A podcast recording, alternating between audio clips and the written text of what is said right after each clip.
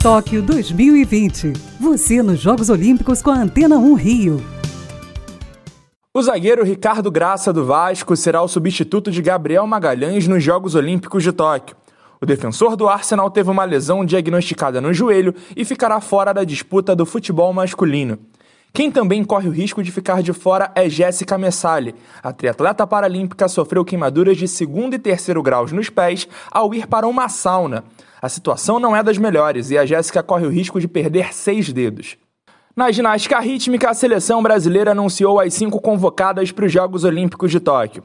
Beatriz Linhares, Débora Medrado, Giovana Santos, Mariana Eduarda Aracaki e Nicole Pírcio formarão a equipe que disputará as Olimpíadas daqui a duas semanas.